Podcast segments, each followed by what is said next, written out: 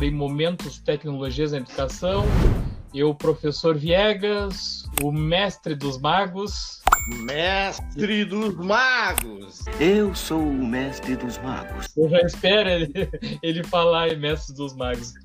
E o nosso convidado hoje é o professor Enéas Ricardo Konzen, professor né, de, de, de, ciências na graduação, é, é, isso? Eu vi que, que é formado em, em mestrado em ciências, biologia na agricultura e no meio ambiente, tá certo? As informações? e doutorado é também, né? Na mesma área. Uhum. Professor da, da URGS lá do campus litoral, né?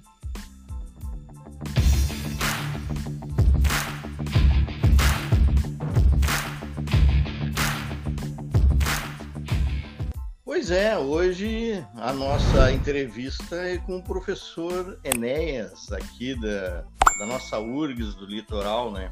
A gente já vem fazendo um trabalho, né, professor, uh, entre as escolas aqui do litoral, principalmente no Instituto Barão, né? E a gente tem feito esse jogo né, entre uh, esses conhecimentos que a universidade, que a academia nos traz e vem só vem ajudar, né, ao, aos estudos dos nossos alunos, né?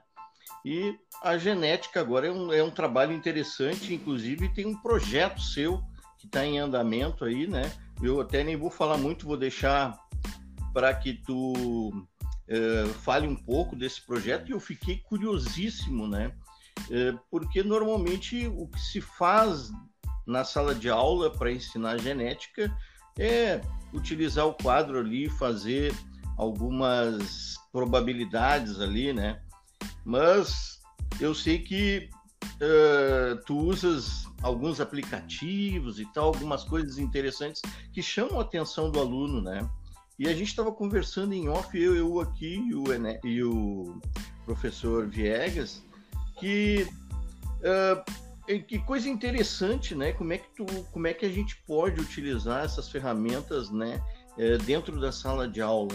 Eu tô curioso para saber, quem sabe tu pode nos uh, dizer alguma coisa sobre isso, né?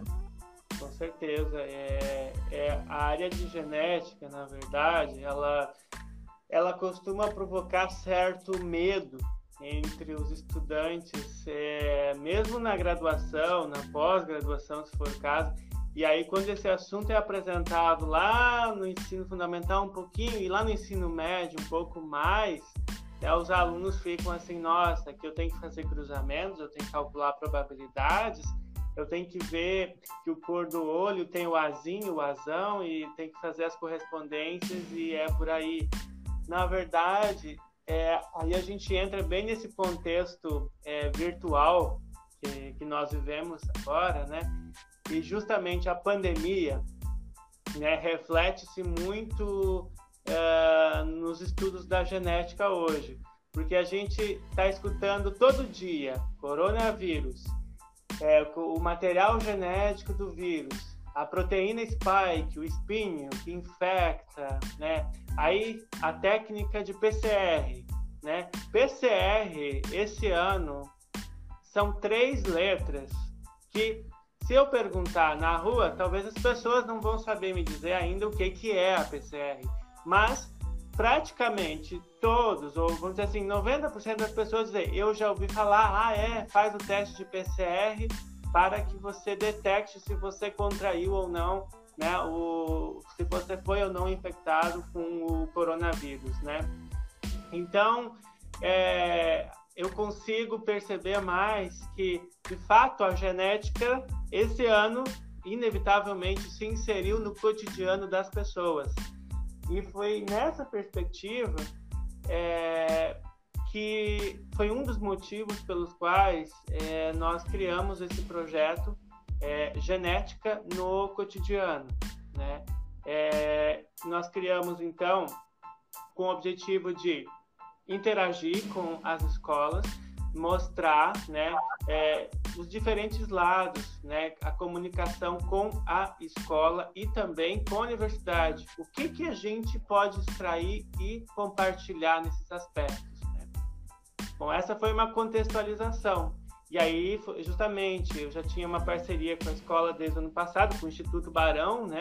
E a gente só veio a reforçar isso com a diretora, com a professora Jaqueline, com o professor Sérgio, né?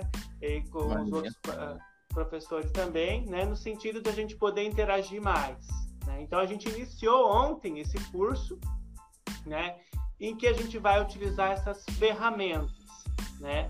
Aí eu vou, então, falar um pouquinho dessas ferramentas que a gente está utilizando e eu utilizo também nas aulas dos alunos de graduação aqui do curso de Biologia Marinha, né, que é o único no Rio Grande do Sul nessa modalidade, uhum. né? Depois a gente tem em Santa Catarina e ele, ele é executado, as aulas acontecem aqui no, no Seclimar, no Centro de Estudos Costeiros Limnológicos e Marinhos. Então, executa as atividades aqui no Seclimar, né, como eu já estava falando um pouquinho, que é o Centro de Estudos Costeiros, Limnológicos é, e Marinhos, né, que frequentemente no verão tem uma programação de visitação, até tem um museu, né, que é o MUCIM, Museu de Ciências Naturais, né, e eu vinha ser contratado ali no ano passado, né, desde fevereiro de 2019, eu basicamente atuo então nessas disciplinas de genética, genética evolutiva, introdução à bioinformática,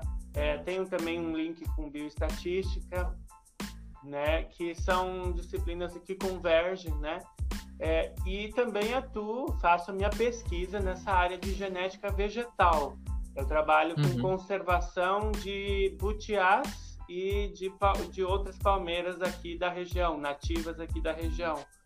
Né? Essa é a principal aspecto. Meu histórico de formação, né, formei como engenheiro florestal em Santa Maria, fiz o mestrado né, e doutorado na área de biologia com foco, com enfoque em genética vegetal.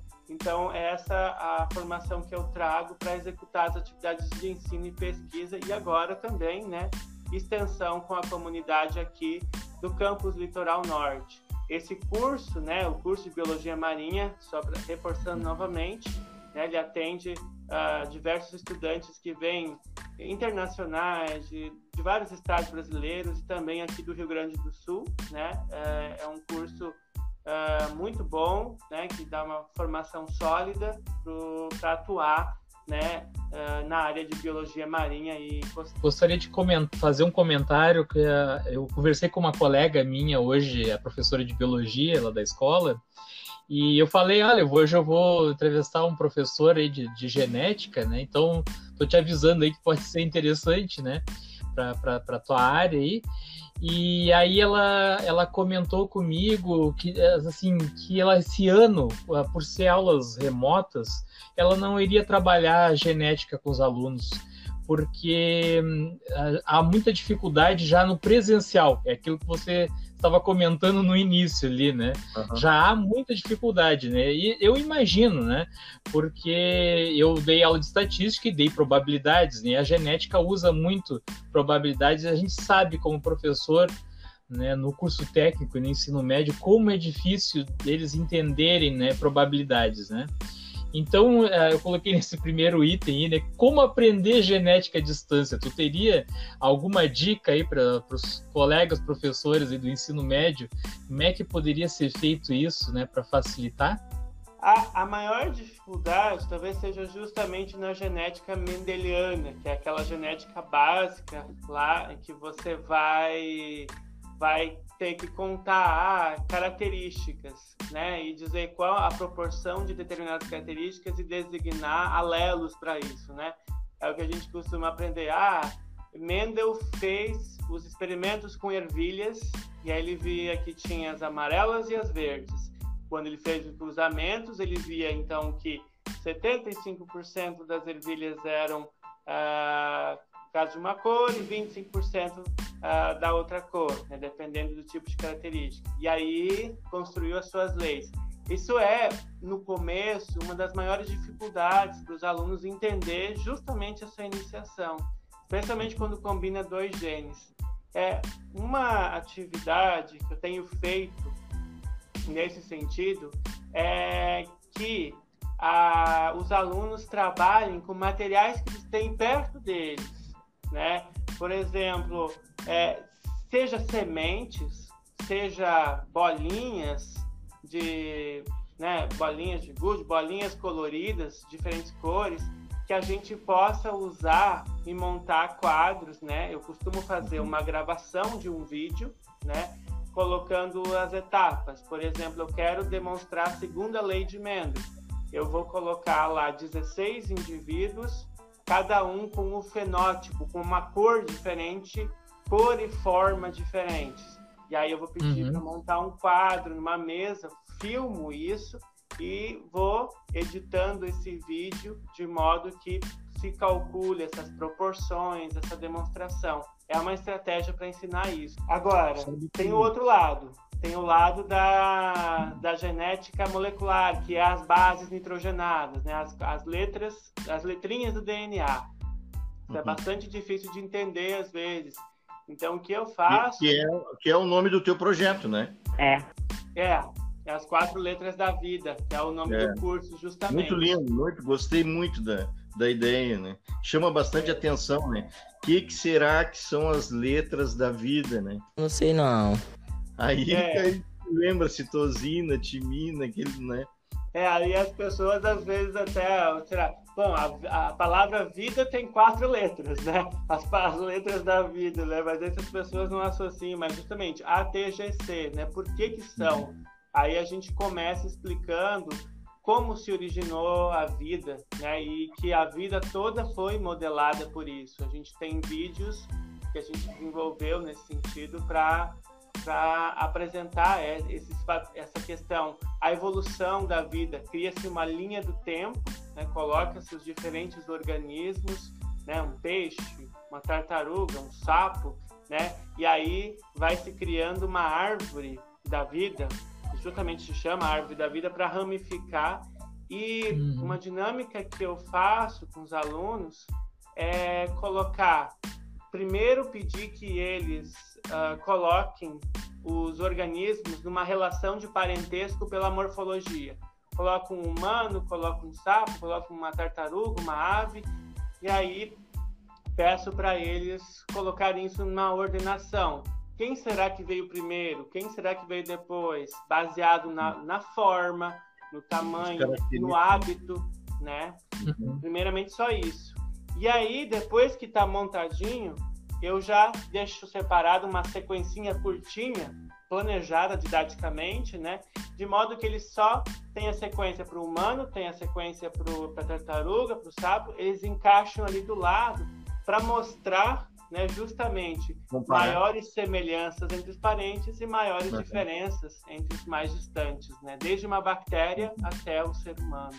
É uma estratégia simples, mas uhum. que para quem está começando e numa maneira virtual você pode fazer. Outra coisa interessante, né, professor? E agora o senhor comentou ali sobre a probabilidade, né?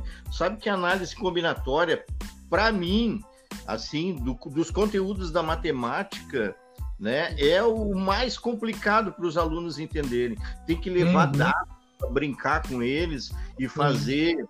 Várias vezes eles verem o que, que acontece toda vez que tu larga os dois dados e anotar essas essas eu eh, compartilho esse pensamento contigo aí Sérgio como professor de matemática é um não, conteúdo não mais essa, não dá um valor X não né? É uma probabilidade, uma porcentagem, né?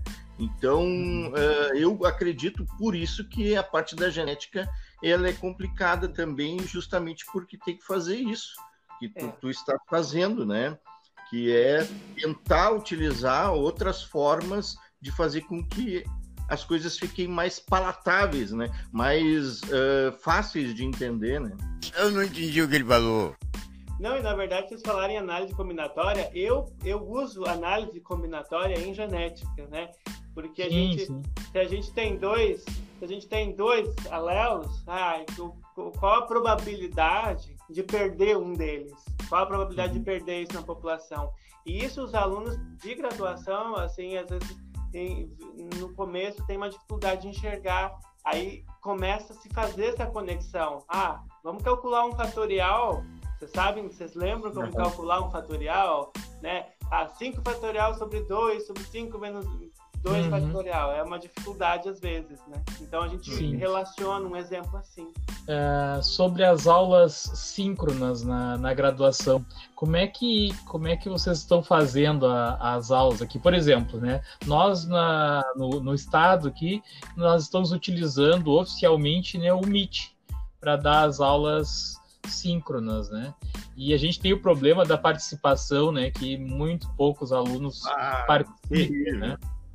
E, e aí eu queria ver contigo aí como é que vocês estão fazendo as- a- as- essas aulas síncronas, né? Não interessa pra você, palhaço. É, A URGS adotou duas plataformas oficiais também. Foi a Microsoft Teams e também o Google Meet. Eu estou usando o Google Meet, né? Uhum. E, e o que, que eu faço? Na verdade, é, eu faço um encontro síncrono e nas aulas síncronas eu estou fazendo mais atividades que requeiram eles usarem programas, pacotes computacionais. Crie uma árvore filogenética, ah, analise tal sequência.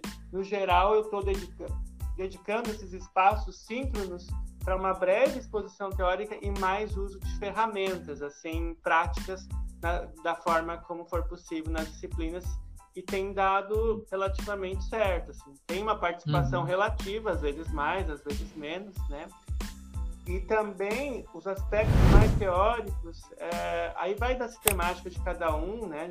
É, mas a, a gente costuma deixar uma gravação, né, na forma de vídeo, numa explicação teórica e exercícios já programados, né, semanalmente ou mensalmente sobre aqueles tópicos.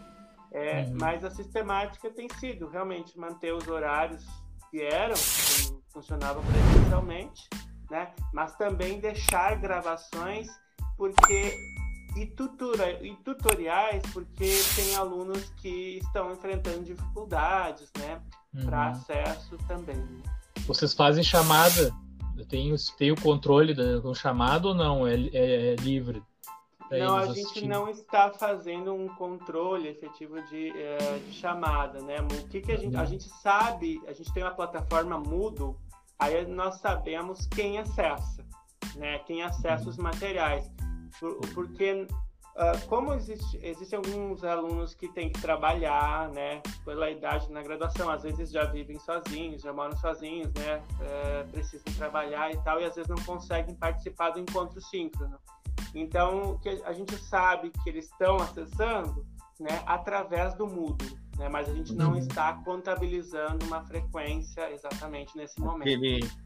É, essa diferença do Classroom, né, para o Moodle, né? O Classroom não tem, é, ou pelo menos não tinha essa necessidade de tu colocar um material lá e, e a- e o professor saber que aquele material foi pelo menos baixado, né, ou lido. Não, não, não tem ainda, né, Sérgio? Não existe Não essa. tem, e eu acho que nem vai ter, porque não é essa a intenção, né? Mas é, o Moodle tem, né?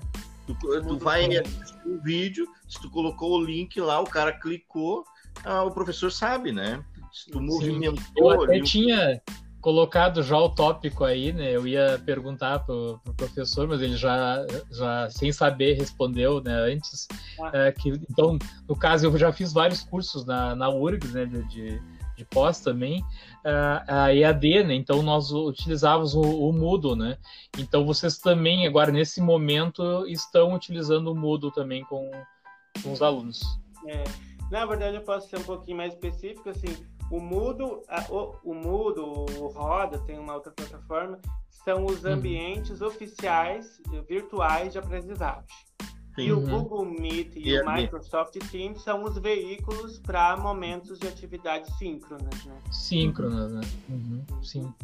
É, e até eu, eu fiz duas pós ao mesmo tempo lá na, na URGS, e eu me lembro que cada uma usava um Moodle diferente, né? Tinha uma que usava o Moodle 2 e a outra usava o Moodle acadêmico. E eles eram, assim, eles tinham uma certa semelhança, mas tu via que tinha, assim, diferenças bem, bem específicas de um para o outro, né? De um Moodle para o outro, né? É, isso é, É, comum na, na URGS, né? Existe o Moodle colaboração, né? E existe o Moodle acadêmico. O Moodle acadêmico é Hum. justamente para as disciplinas, frequentemente as, ah, assim, ah, os cursos inteiros, né? E o Moodle Colaboração é para você realizar atividades EAD, né? Para você fazer um curso EAD ou para participar justamente interativamente de uma forma mais uh, sistemática. Né? Uhum. Mas, mas aí eu te pergunto assim, professor, uh, quando eu fiz os meus cursos na, na URGS, né, pelo Moodle, os cursos EAD, eu no, nas duas, nas duas pós, uh, nós tivemos uma disciplina lá no início uh, que se chamava Introdução ao Mudo, né? Então tu, né, de repente nunca tinha feito nenhum curso, o cara ia lá ter, às vezes daquela disciplina ter aulas né, de como utilizar o Moodle, como entregar uma atividade, né? Tudo que a gente não teve aí do Classroom, né? Que todo mundo teve que aprender meio na marra, né? E a gente tem na, na URSS, quando tu entra num curso EAD, tu tem isso, né? Tu, tu tem toda uma preparação antes. Sim, no caso de vocês, do teu curso aí, era um curso presencial, né? É isso? Isso. isso. Presencial. E, e aí, de uma hora para outra, teve que passar a usar o, o AVA, né? E aí, o que, que vocês fizeram? Tiveram, teve um, um, período de preparação para professores e alunos? Na verdade, a gente já colocava os materiais no Moodle, né? O que ah, a gente teve tá. que a, a, gente, o Moodle sempre estava já usava o híbrido sempre. no caso. É, mas assim, o que, que eu colocava no Moodle antes? Né? Eu só colocava os slides, as questões, os trabalhos. Uhum. Eu tem professores que faziam prova no Moodle, né? Deixavam lá aberta. Ou eu dava, eu dava um trabalho para justamente para anexar lá, mas eu não gravava aulas e deixava. Eu não fazia. Eu pouco Sim. usava essas ferramentas de vídeo até março. Em abril, pois já é. não sei nem quantas ferramentas de vídeo diferentes eu estava utilizando, entendeu? É, então Sim. foi brutal, foi uma adaptação brutal, né? Essa é assim, uma das minhas perguntas, porque é, de uma hora para outra tu teve que fazer aquilo que tu faz em sala de aula presencial e filmar, né? É, acredito que seja assim, né? E, e é, uma, é a mesma forma que eu faço as minhas aulas. Diferente do Viegas, que o Viegas ele utiliza o PowerPoint, né? E ele vai explicando as coisas do lado ali, que eu tenho uma dificuldade tremenda para fazer isso, mas um dia eu aprendo. É. mas, é, professor, mas, na verdade eu uso o PowerPoint. O, o, tu também usava o PowerPoint, professor? Então, é, é o que eu estou fazendo nesse momento, né? Eu comecei a gravar e durante o momento síncrono também, eu utilizo o PowerPoint e eu utilizo a mesa ah, digitalizadora com a canetinha para grifar uhum. o que for necessário. Ah, então tu não, não faz ao vivo, assim, não, não é que seja ao vivo, ao vivo é, né? Mas tu não, não faz a aula assim num quadro e tal e grava, não. Utiliza uh, não, não, eu uso a tela. Eu uso a tela. Ah, e legal. na verdade eu uso o whiteboard também para demonstrar quadro sabe? Uhum. Microsoft Whiteboard. Vocês utilizam? Não, não. Eu não, nem, não conheço esse aí. Não é. sei se o Sérgio conhece. Não, não é conheço. Um aplica... É um aplicativo. É um aplicativo gratuito. Tem o Jamboard, que falaram também. Você... Ah, tá. Parecido com, com o Jamboard, então, do, do da Isso. Google, né? Uhum. Ah, tá. Então, uhum. Ah, é, sim, não, é que o Sérgio estava falando que eu, na sala de aula, e acredito que a maioria dos professores da URGS fazem as aulas assim, né? Uh, dão a aula com o data show, né? Então preparam um slide lá e, e passam e passa né, no data show o slide. E aí a diferença é que agora passa no, lá no Meet, né, por exemplo, né? Ou usa um aplicativo, se quer deixar gravado, usa um aplicativo qualquer para gravar a tela, né? Tela, vai passando o slide ali, vai. E, e no caso, teus alunos. OBS. OBS. E, sim, sim, sim. Sim, eu vi, inclusive estava com o plugin do OBS ali, né? Uh, mas então, na verdade, os teus alunos, eles já estavam uh, familiarizados com o Moodle. Né? Sim. Já, já é. tinham já tinha um certo costume, isso aí, isso aí deve ter facilitado, né, professor? A, a, a, a usar as aulas. Né? Sim. Com certeza. É, Mas, nós assim, já no, no... Não pode falar. Não, não, só ia dizer que nós no básico tivemos esse problema, né? E eu, por exemplo, eu já usava o Google Sala de Aula, então os meus alunos no segundo, no terceiro estavam acostumados, mas os alunos do primeiro não, né? Então a gente teve muito esse problema, né? Pode É, falar, assim, professor. As dificuldades é, foram é, como transferir todo o processo avaliativo para o Moodle, né? Como transferir a comunicação, tá? É, para os alunos, ah, esqueço que eu tenho tal aula, tem, os alunos esquecem, Uhum. ou, ou sei lá. Às vezes até o professor. Aí, aí o que, que eu resolvi fazer? Eu resolvi é que é uma coisa, eu- a gente tem menos alunos, né? Que vocês às vezes têm turmas gigantes, né? Que daí é, Sim, um pouco difícil de. né? Mas eu. Mas eu peguei e criei uns grupos de WhatsApp para fazer aviso. Ó, gente, o link da aula é tal, 10 e meia começa a aula. Eu fiz assim. ah, Mas Uhum. depende de professor para professor. E aí, ao Ah, mesmo tempo. agora, agora tu falou uma coisa interessante, professor, que eu estava até conversando com a minha supervisora hoje. Tu sabe que com todas, eu já testei tudo que é ferramenta, né? É vídeo que tem cinco, quatro alunos, é, é, o como é que vou dizer, formulários também pouca adesão e também podcast já testei. Agora, a coisa mais efetiva, assim, que eu sinto, que eu consigo perceber que o aluno está aprendendo é o WhatsApp.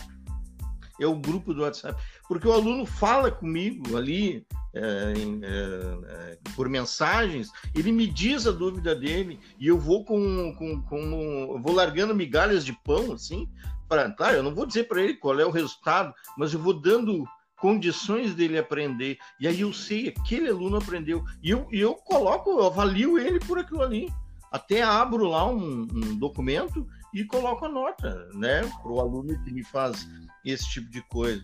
Porque, cara, às vezes eu, eu coloco um- uma atividade para fazer lá de 10 questões de matemática. Cara, quem vai dizer que foi esse cara que fez?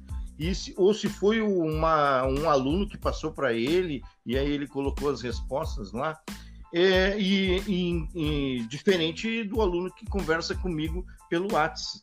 Né? Desculpa eu falar isso aí, mas é que me veio agora na cabeça e, e eu fico triste, porque às vezes eu, eu, eu tô fazendo uma meet, tem eu acho que uns 10 alunos ali, mas quatro não falam nada, um só fala e aquele que fala fica meio com medo, por que, que os outros vão, vão achar dele estar falando, né? Tem isso Pois também. é, Sérgio, aproveitando isso que tu falou, até perguntar pro professor, eles abrem a tela quando tô no- estão assistindo a tua aula no Meet ou não? Que nem é que- Mesma coisa que acontece não. com a gente. No É- é- geral, é, eu acho que daí as nossas experiências são parecidas. É, é mais, eles são mais de escrever no chat, um ou outro abre a câmera às vezes, é, mas no geral escrevem no chat as dúvidas ou às vezes no microfone. Mas se a gente colocar em ordem, a maioria é pelo chat, é, depois um ou outro microfone e raramente a câmera. E as dúvidas? né? É, as dúvidas, assim, é, depende muito do assunto. Quando, quando o assunto é, quando é, vamos agora usar tal programa e fazer tais etapas, aí eles ficam bem entusiasmados. É, a gente percebe isso e daí começam a surgir perguntas. Aí, inevitavelmente, eles pegam e ativam o microfone com mais facilidade. Mas quando é um Sim. assunto que é um outro dia mais teórico, aí predomina mais um silêncio, assim. Sim. E, É, professor, eu, eu dou aula. Pode falar, Sérgio, pode falar. Não, tanto o Enéas quanto o professor Viegas, vocês eh, aceitam mensagens em qualquer horário e tal? Eu aceito, não sei, é porque eu gosto também né, da minha disciplina, né? Mas, ou vocês têm alguma restrição, assim, com relação a uma pergunta, uma dúvida que o aluno tem? Por exemplo, eu tenho um do meu lado aqui fazendo pergunta, mas eu não vou responder agora, mas isso aí é uma coisa comum para mim, né? Não, No meu ponto Só vista, eu também sou bem aberto a isso. Né? Uhum. Só para complementar, eu, eu não uso o WhatsApp, né? Eu acho que fica. Senão tu daí perde a privacidade de vez, né? Então eu, eu, até algumas mensagens no Facebook ali uh, eu vejo, né, no, no, no, Instagram. Mas eu ia uh, comentar com, com você, professor, o seguinte: no, o Moodle ele tem muito mais recursos que o, que o, que o Classroom, né? É uma coisa até que nós já recebemos aqui para entrevistar também o uh, pessoal do, da, da, Google, né? E perguntamos essa questão: por que que não tem, um, por exemplo, um fórum dentro do Classroom, né? Por que que não tem uma opção de, de chat, né? E, e no Moodle tem. Você usa é, esses recursos aí? Eu recebo, eu recebo algumas mensagens pelo Moodle, sim, e eu sempre estou atento para responder. Mas assim, eu vi que o, o, fórum é uma coisa que eu não pratiquei muito ainda. Né? Eu acho que é uma coisa que eu tenho que começar a usar mais para ver o efeito. Uhum. Particularmente eu não usei ainda, né? Eu já ouvi alguns colegas comentando aí que, que gostaram, que gostaram, né? mas depende muito da disciplina, do perfil da disciplina, né? E, e frequentemente ele vai ser usado se a atividade é avaliativa, né? Aí ele uhum, vai claro. engajar mais, né? Essa movimentação. E o bom do fórum é que outros colegas, outros alunos podem responder a pergunta. Também tem isso, né? Não precisa ser o professor, né? Isso é, é que ele... É, e, e, o fórum ele te, ele, te, ele te envia a mensagem automática, tu deixar programado, claro, para o teu e-mail, né? Uh, uma coisa que eles reclamam muito no, no, no Classroom é que às vezes não chega, né? E eu expliquei esse dia para eles: não, vocês têm que deixar né, a, marcado lá para receber por e-mail, senão não vai chegar.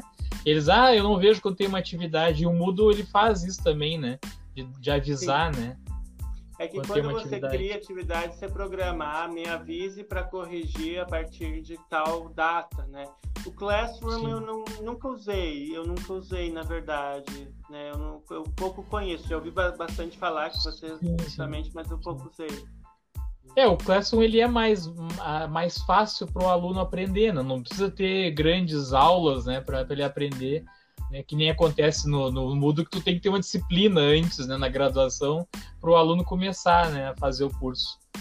Uh, depois eu coloquei esse tópico aqui sobre uh, quais assim softwares ou, ou, apps né, que podem ser usados na, na genética, por exemplo, se eu quiser indicar para essa minha colega aí, essa minha colega de biologia, né, tem algum aplicativo assim mais mais básico, mais a nível de ensino médio, será que teria alguma coisa para indicar para é assim, os, os aplicativos que eu utilizo, que eu vou tentar demonstrar, eles no geral são, são mais específicos, mas é, você, a gente está propondo amanhã, inclusive nós vamos mostrar tutoriais de como uhum. procurar sequências procurar sequências de DNA que são disponíveis aí em bancos de dados. Isso é uma coisa que eu acho interessante já até no ensino médio, que uhum. já que a gente está nesse contexto de coronavírus, como é que os cientistas estão conseguindo descobrir tão rápido vacinas? Como estão descobrindo a evolução do vírus? Não sei. Ora, existe o banco de dados do GenBank, né? GenBank lá no, lá no site. Você pode consultar e fazer análises online mesmo, né? E os alunos adoram acessar esses recursos. É, outro recurso que eu uso chama-se BioEdit. Esse recurso é para abrir sequências de DNA e de proteínas, né, para alinhar, para ver divers... uma, alinhar umas com as outras, criar um mapinha. E tem um outro programa que eu uso, chama Mega. Esse programa serve para criar árvores, criar árvores uhum. é, de parentesco né? Sim. É, eu posso passar os links, né? Inclusive posso passar tutoriais, materiais que a gente tem, né? A intenção é divulgar e amanhã à tarde, né? Nós vamos justamente tratar desses assuntos no curso. E a gente já está uma outra edição prevista para fevereiro para sempre trazer mais sobre esses aplicativos. São três uhum. caminhos básicos assim que a gente utiliza. A gente sabe que, bom, o DNA, o gene codifica a proteína, né? Então, base tem que é, ser convertida em aminoácido, que é a estrutura básica da proteína. Então, online mesmo, se você Ctrl C, copia uma sequência lá do banco de dados, Ctrl V cola ela no, num aplicativo chamado Expazy, né, com Y no final, E aí você coloca traduzir. Aí ele transforma essa sequência de DNA em sequência de proteína. Isso é uma atividade bem interessante para o Uhum. pessoal aprender código genético. E eles aprendem Sim. código genético já no ensino médio, que né, Sim. DNA para proteína. Muita coisa online a mesmo, dica. né? Uma dica Olha. importante aí, né, pessoal? Ah, não, depois eu, eu, eu normalmente eu edito e faço uma versão editada para o YouTube, aí quando eu escutar o áudio aí eu já procuro na internet, já coloco o link junto ali na hora, quando o pessoal assistir já aparece. Né, que é uma boa Claro, dica, eu posso né? passar pelo WhatsApp depois Isso também, os- eu posso os colocar na, na todos. descrição ali. Depois eu coloquei esse tópico aqui, né? Porque já, nós já conversamos aí no início, né? Como é que o pessoal tá reagindo com as aulas síncronas, né? Eu percebo no técnico, e até isso que eu, eu queria comentar contigo antes, no técnico em contabilidade, mesmo sem fazer chamada, ah, entra bastante aluno no Meet, por exemplo, nas minhas aulas. Já no médio, não. Se tu não disser que, que tem presença, que vale nota, entra às vezes um, dois, uma turma lá de, de 40. Mas o- no, no técnico eu percebo essa diferença e acredito que na graduação seja também, né, mais ou menos no mesmo nível, né? Ah, mas aí eu- ia te perguntar assim, co- como é que está acontecendo na graduação, né, com essa função de aulas remotas, se vocês perderam alunos, né, por desistirem. Ah, eu não- me adapto. Eu escuto muito isso até no técnico mesmo, né? Eu não me adapto com essas aulas à distância e para mim tem que ter o professor ali na minha frente explicando. Tá acontecendo isso com vocês também? Não interessa, é problema. É, a gente não tem um relatório, assim, né, no caso de evasão, mas a gente sabe que está acontecendo. Mas, assim, na prática, assim, o que, que eu estou vendo? Em, em alguns casos, em uma outra disciplina, eu tive alunos com dificuldades, sim, ah, que um ou outro caso, né, que não conseguiram acompanhar, né, mas frequentemente, assim, é uma situação de problemas, assim, que as pessoas às vezes têm familiares ou as circunstâncias em que elas estão, o ambiente que elas estão tendo, né? Quando você tem problemas familiares, problemas ah, de mudança, né? De, de local, tiveram que mudar e tal. Então, às vezes dificultou até o acesso, né? Ou a possibilidade, o tempo de acompanhar, ou assim até questões pessoais, né? Então, mas Uhum. raramente, no geral, ah, na, os meus alunos, a maioria praticamente está participando. Mas a gente sabe que no contexto da universidade, sim, estão acontecendo evasões, né, nesse momento de Sim. dificuldade. Né? Conexão de internet, problemas, ansiedade, né, depressão, são coisas que estão aumentando bastante entre todos nós, né? Não só no- alunos, também servidores, né, docentes, técnicos, administrativos. Então, é, é muito difícil esse momento. E no começo, isso foi um, principalmente no começo, foi um choque para todos, né? Como fazer agora? Como fazer? E aí preparar todos esses materiais foi um trabalho duplo ou triplo.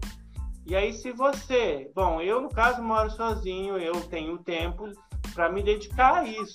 Agora, Uhum. no momento que você tem filhos, no momento que você tem pessoas tem alunos que precisam cuidar de idosos, tem alunos que Uhum. precisaram conseguir emprego, né? Tem alunos que o notebook quebrou e aí tem que usar o celular. Então, muitas dificuldades, né, Sim. surgiram. E, e, a- até eu, eu fiz também a, a engenharia, que nem você, né, na, na, na federal, né? E a gente sabe, né, que na engenharia já o normal, né, na- sem ter problema de pandemia nem nada, já há uma desistência muito grande, né? Eu, na, na minha engenharia lá, entrou 45 e, e se formou 5. Ora, só dá errado. Então já acontece isso, né? E eu fico imaginando, né, co- como é que é a situação daí quando tem um problema desses, né? E aí a- a desistência acaba sendo maior, né? É. Qual assim o embasamento, né, para o aluno que vai fazer uma graduação que, que necessite, né, estudar genética? Eu, por exemplo, na engenharia agrícola não tive, mas eu, eu sei que pessoal que estuda faz agronomia, eu vi que você trabalha com o pessoal da agronomia também, né? Ah, O pessoal da agronomia tem genética, né? E, e, aí, então, um aluno que está no ensino médio, qual, qual, qual, é a base que ele precisa ter, mínima, né, necessária, para conseguir acompanhar as aulas na, na graduação? Não sei. Boa, uma ótima questão, né? E recomendação são três conteúdos fundamentais. Primeiro, é, noções de genética molecular, né? estrutura do DNA, RNA e ciência de proteínas. É fundamental já saber isso no ensino médio. Segundo, as duas leis mendelianas. É fundamental isso, porque a dificuldade começa por aí. E, e, é, e assim, na graduação, geralmente você tem uma ou duas aulas sobre isso, depois vem uma sequência de muitos conteúdos mais uh, que requer né, esse conhecimento prévio. E um terceiro assunto fundamental para entender genética é justamente divisão celular, mitose e meiose. São, uhum. são, três assuntos assim que precisam ser é, passados da melhor forma possível, assim, para facilitar, né, alguém que vai entender depois, é, fazer as Sim. disciplinas mais específicas. É, de que forma é, tu, tu, trabalhas com os alunos é, sobre a investigação forense que, que eu observei num dos teus trabalhos ali? É, só dá uma ideia assim de como é, claro, não vai poder explicar tudo, né? Exatamente, mas pelo menos para dar uma dica para quem tiver ouvindo a gente aí, vendo. É, hoje a investigação forense é muito mais pautada em sequenciar material, né? Mas para ficar mais visual, eu mostro um sistema um pouco mais antigo que é de um GES, em que a gente separa DNA pelo tamanho e a gente sabe que sempre vai ter um pedacinho que é da mãe e um pedacinho que é do pai, né, do indivíduo, não importa, né, até numa situação do crime. Então eu coloco então situações assim, desenho desses géis, né, desses fingerprints que a gente chama, né, eh, de DNA, é, comparando, né, vários indivíduos, né, eh, de um banco de dados e, e a prova de um que foi coletado em um crime. Em primeiro lugar, mostrar um pouquinho como é extraído o DNA, como é se obtém, né? e depois já mostrar esse resultado e pedir que os, que os alunos, então, é, com base nas comparações, digam, ah, qual indivíduo provavelmente né, é compatível com a cena do crime. Então, é muito uma análise visual de dados ali de, de variação é, genética, de vários marcadores, como a gente chama, que a gente usa. Uhum. E, na, e da paternidade é a mesma coisa? Para verificar. É o mesmo princípio. É o mesmo, mesmo. princípio. Tá? É, tem uma abordagem né, diferente. Tá preocupado, Sérgio? Não, não. Você tá. Ah, é. Bom, é. Se tiver preocupações com isso. Eu não podia, eu não podia deixar passar essa. Né? Você é maluco, é? Ó, não, é 99% de, de confiabilidade aí, de, né, de, o limite de, de o, a probabilidade né, de erro é de 1%. Entendeu? Sim, pois é, puxa vida. Bom, em primeiro lugar, é que agradecer a oportunidade, né, de conversar, de interagir com vocês. Espero que a gente possa ter muitas outras oportunidades de interação também. É, estou bastante feliz de interagir mais com as escolas, né? Eu não entendo como uma, uma transmissão de conhecimentos, mas eu entendo como uma interação e um compartilhamento de conhecimentos. Só pelo curso ontem foi uma experiência já maravilhosa de ver as perspectivas de didático-pedagógicas, né, que uhum. nós temos e as visões de integração que nós queremos para isso, né? Então eu acho que é, é, uma, é um momento para a gente interagir cada vez mais, fortalecer a educação é, e mostrar a ciência, a importância da ciência, né, já pros, desde a educação básica, né, para que as pessoas criem a, a cultura de, uh, da importância da ciência, né, e uh, da educação uh, para todos, né? Então a gente trabalha nessa nessa perspectiva e essas interações são fundamentais. Realmente agradeço a oportunidade é, fico aberto a colocar outras perguntas, questionamentos que tiver. Esse projeto que vocês fazem da, da URGS com as escolas do estado, no caso aí, para vocês uh, de Tramandaí, aí mais perto, né, do litoral, né? Litoral em geral, né? Na verdade, né, esse projeto que Genética do Cotidiano, eu, eu fiz uma uma parceria mais formal parceria. com a Escola Barão de Tramandaí, porque a intenção tá. depois é nós fazermos uma essas atividades com alunos. Né? Uhum. Agora, nesse primeiro momento, a gente abriu como uma capacitação para professores. E aí nós abrimos para inscrições pelo país. Nós recebemos inscrições de São Paulo, do Rio, de Minas, também de pessoas ah, de outros tá. estados, assim como aqui do estado. E nós, nós recebemos muito mais inscrições do que a gente esperava. Então a gente também está tendo que ampliar as edições para professores mas também depois fazer uma edição com, com alunos. Né? Então essa, ah, tá. essa é, eu te é pergunto, eu te perguntei, né, para questão assim, se de repente a minha escola é em Porto Alegre, né? Se há o interesse de uma escola ou, ou de algum professor aqui de Porto Alegre, como poderia fazer, né? Uh, de, de, repente fazer um projeto uh, com vocês aí, né, da, da URGS, né? Claro. Haveria essa possibilidade. Ah, aberto a isso. E o Seclimar, aqui, que tem muitas atividades extensionistas, falo pelos meus colegas, atuam na, em diversas áreas, aves marinhas, lixo marinho, né, que são uh, problemas ambientais, atividade uhum. de pesca, né, tem várias possibilidades de interação. Né? A URGS Litoral Norte, ela, eu fiz o meu mestrado ali, né, o meu mestrado profissional em ensino de física ali, né, ela é uma parceira fantástica, né, com todas as escolas do município e principalmente com o Barão, né, com o Instituto Barão. Por quê? Principalmente porque uh, alguns cursos eles necessitam, os alunos precisam fazer seus estágios ali, né, eh, de geografia, uh, também de ciências, né, de física, matemática, biologia, né? E a gente está sempre com essa parceria. E o professor é fantástico. É, ele me convidou para mim dar um, um, é, um bate-papo, né, sobre os podcasts, né, de, de, desse formato de se dar aula e tal. E, e, eu, em contrapartida, peguei ele e convidei também para participar da nossa live aí. Eu achei fantástico essa tua Sim. participação aí. Então, semana que vem é eu que vou lá dar uma palhinha, né, desse... Aí suga ele lá, professor. É, na verdade, na verdade, professor Enéas, eu aprendo muito com esse camarada que está aí, né? Não, não. Que, inclusive, eu nunca, eu, eu, sempre falo, né, que a gente nunca se viu pessoalmente, né? Não sabia. Só virtualmente o, o Vegas. É, em, em, contrapartida, eu já lhe vi pessoalmente, né? Lá na escola. E, e, e, eu aprendi também com outro professor, que é o Felipe.